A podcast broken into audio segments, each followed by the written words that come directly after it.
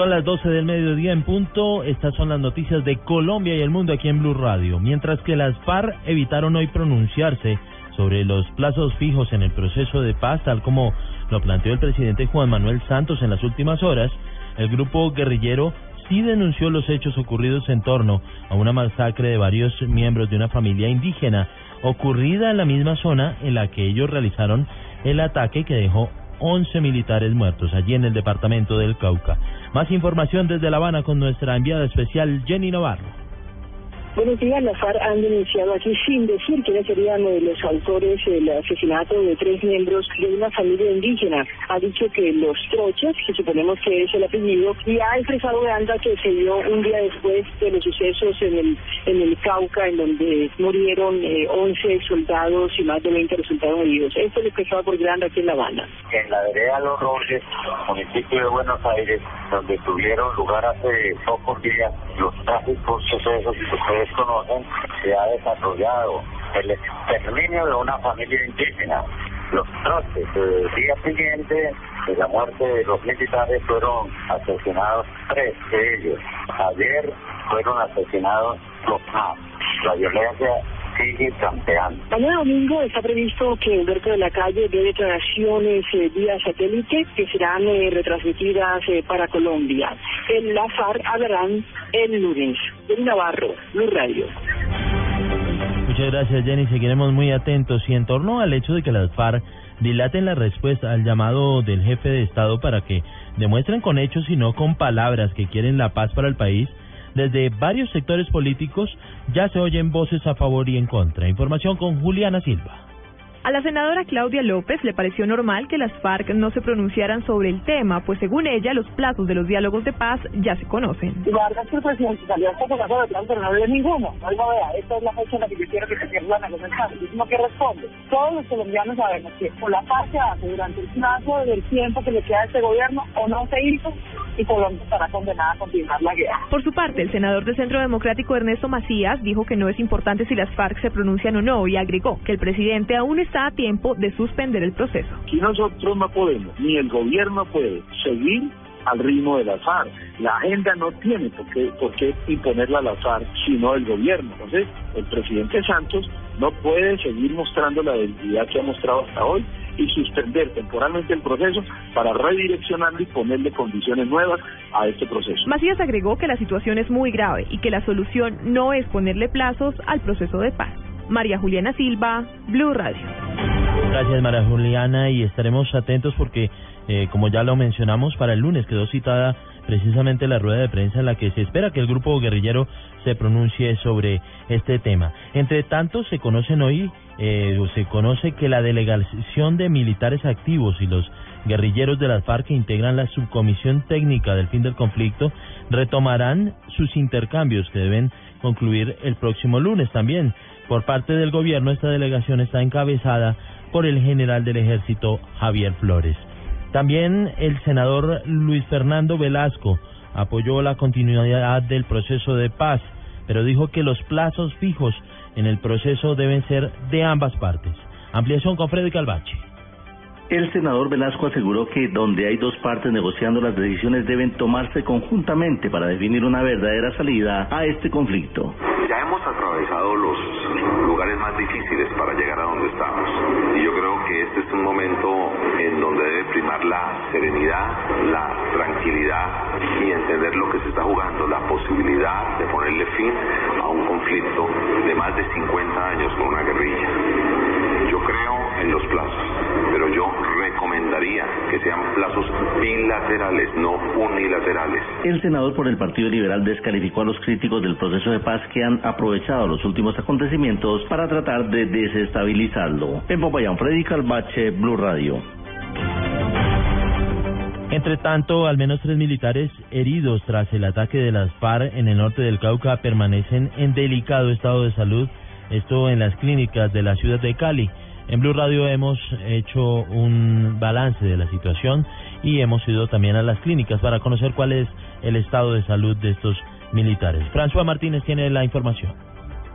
En un comunicado, la clínica Fundación Valle de Lili informó que uno de los militares se mantiene bajo pronóstico reservado. Mientras tanto, en la clínica Amiga, uno de los militares se le practicó una cirugía de tórax. Igualmente, en la clínica Imbanaco se efectúan procedimientos quirúrgicos con la más alta tecnología para que uno de los soldados no pierda la visión. Así lo estableció el gerente médico de esta entidad, William Duarte. El soldado Uber tío, quien fue el que pues tuvo más lesiones eh, físicas desfavorables con la con trauma bilateral en ambos ojos con esquirlas, los cuales se llevó a procedimientos quirúrgicos eh, múltiples y que se están haciendo todos los esfuerzos para que sus dos globos oculares no se pierdan y el nuestro soldado continúe con su visión. Igualmente las clínicas reportaron que otros militares han sido dados de alta mientras que otros cuatro retornarían a sus casas en próximas horas. Desde Cali, François Martínez, Blue Radio.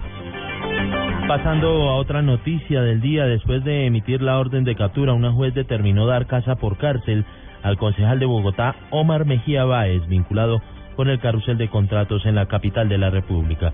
Detalles con Paola Santofimio. Detención domiciliaria fue lo que la juez octava de control de garantías de Bogotá, María Teresa Vergara, profirió en contra del concejal Omar Mejía, investigado por supuestamente haber omitido sus funciones y no realizar un control político al exsecretario de Salud Héctor Zambrano. El fiscal Juan Vicente Balbuena explica la decisión de la juez y asegura que el concejal habría recibido 120 millones de pesos. Que de acuerdo a la evidencia que tiene la fiscalía, eh, al parecer el concejal Omar Mejía recibió a suma de 120 millones de pesos de parte del exsecretario de Salud Héctor Zambrano con el fin de que evitara controles políticos sobre el contrato 1229 de ambulancia. Cabe señalar que además la jueza le prohibió salir del país, ordenó que sea vigilado a través de un mecanismo electrónico y también le prohibió volver al Consejo de Bogotá. Paola Santofimio, Blue Radio. Y en las próximas horas el presidente de la República estará en el departamento del Meta donde hará entrega de unos terrenos que eran de propiedad de el eh, de Víctor Carranza, el el ex esmeraldero Víctor Carranza. Allí se encuentra en Granada Meta Carlos Andrés Pérez. Así es, acá exactamente en el Parque de la Paz, como se llama este lugar donde llegará el presidente Juan Manuel Santos. Cientos de personas se encuentran aquí para hacer el acto simbólico donde el presidente Juan Manuel Santos entregará los títulos de tierras que eran de Carranza para esas personas que tanto lo han estado esperando. A, este lugar ya hizo arribo los altos mandos militares y se espera que llegue el presidente Juan Manuel Santos en los próximos minutos. Desde Granada, Carlos Andrés Pérez, Blue Radio. Gracias, estaremos muy atentos. En todo el país está lista la logística para las elecciones internas de los partidos políticos. El registrador distrital Jaime Hernando Suárez explicó en Blue Radio en qué consiste la jornada que se realizará este domingo en el país vamos a tener las consultas internas de los partidos y movimientos políticos. Esta es una opción que pues, la Constitución eh, Política de Colombia le da a los partidos para democratizarlos y es que ellos puedan consultarle a sus militantes o a los ciudadanos cuáles quieren los ciudadanos que sean sus candidatos eh, a las diferentes corporaciones públicas o a los candidatos o a las elecciones uninominales, como a las gobernaciones, alcaldías, en el caso de la presidencia de la República también lo pueden hacer. Y en esta oportunidad pues se trata de las de las de las consultas para escoger los candidatos eh, para las elecciones del 25 de octubre o también pueden consultar eh, algunas preguntas, pueden hacerlo, que tengan alguna inquietud de qué posición debe tomar el partido respecto de algún tema o para elegir candidatos a los congresos o convenciones que realizan.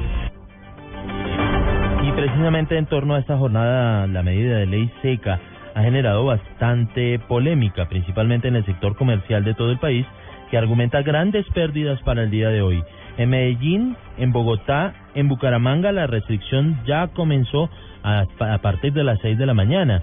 En Cúcuta comenzará a las 6 de la tarde y en Barranquilla no habrá prohibición. Por eso vamos allí a la costa caribe para conocer la situación con Diana Comas.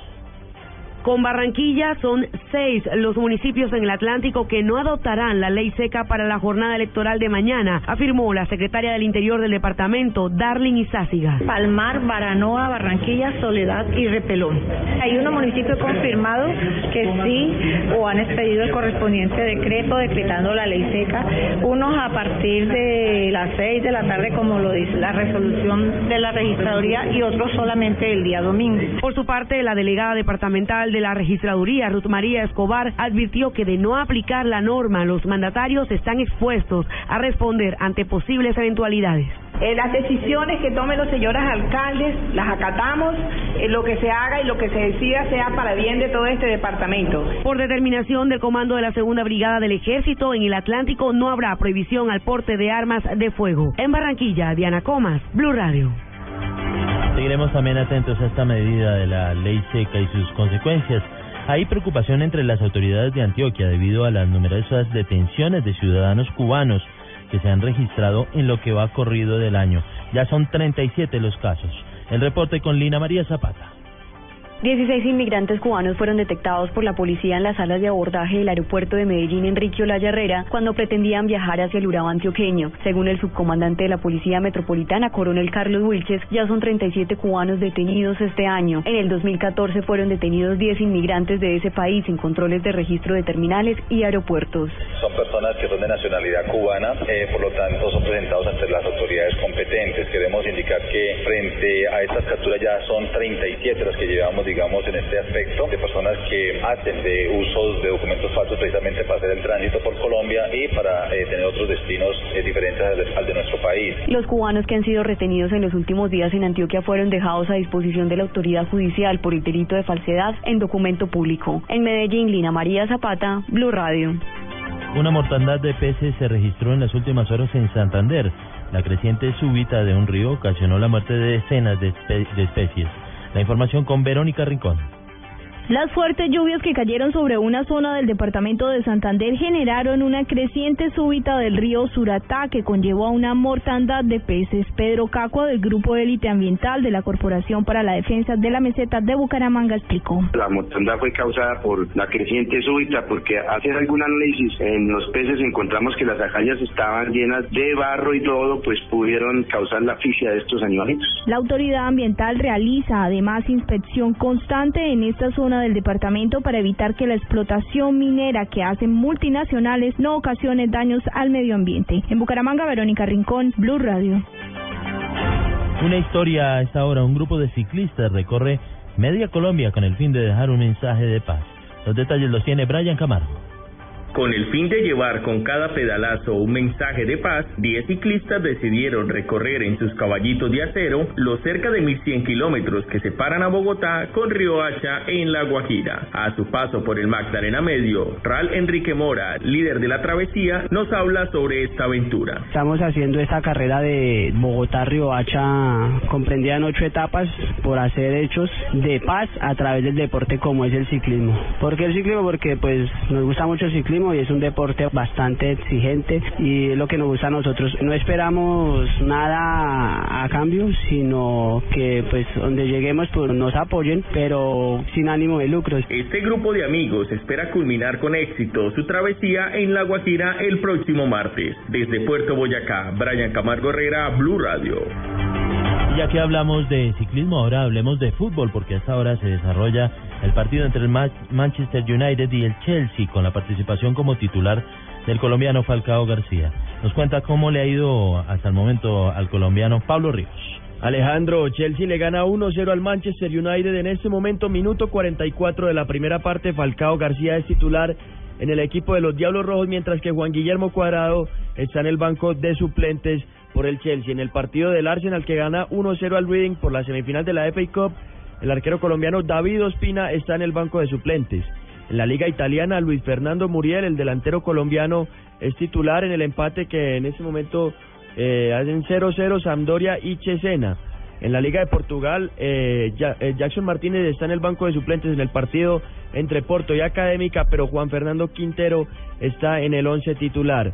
La Liga Española se confirmó, se confirmó la titularidad de Real Madrid hoy a la una de la tarde para el partido entre Real Madrid y Málaga Y recordemos también que la Liga Española Barcelona ya venció 2-0 al Valencia y Atlético de Madrid le está ganando en ese momento 2-0 al Deportivo La Coruña. Repetimos Chelsea 1, Manchester United 0, Falcao García en el campo. Pablo Ríos González, Blue Radio. Estaremos muy atentos al desarrollo de este partido donde está eh, allí representándonos un colombiano, Falcao García.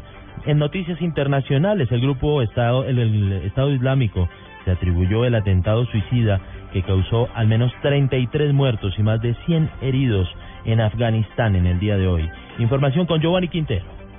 Alejandro, buenas tardes. El grupo terrorista Estado Islámico se adjudicó el atentado suicida que causó hoy 34 muertos y un centenar de heridos en la ciudad afgana de Jalalabad. Esto supone el primer ataque de este tipo que comete esta organización yihadista en Afganistán. El atentado suicida se produjo a primera hora de la mañana en la entrada de la ciudad cuando decenas de personas, incluidos funcionarios del gobierno, se encontraban allí para cobrar sus salarios. Giovanni Quintero, Blue Radio.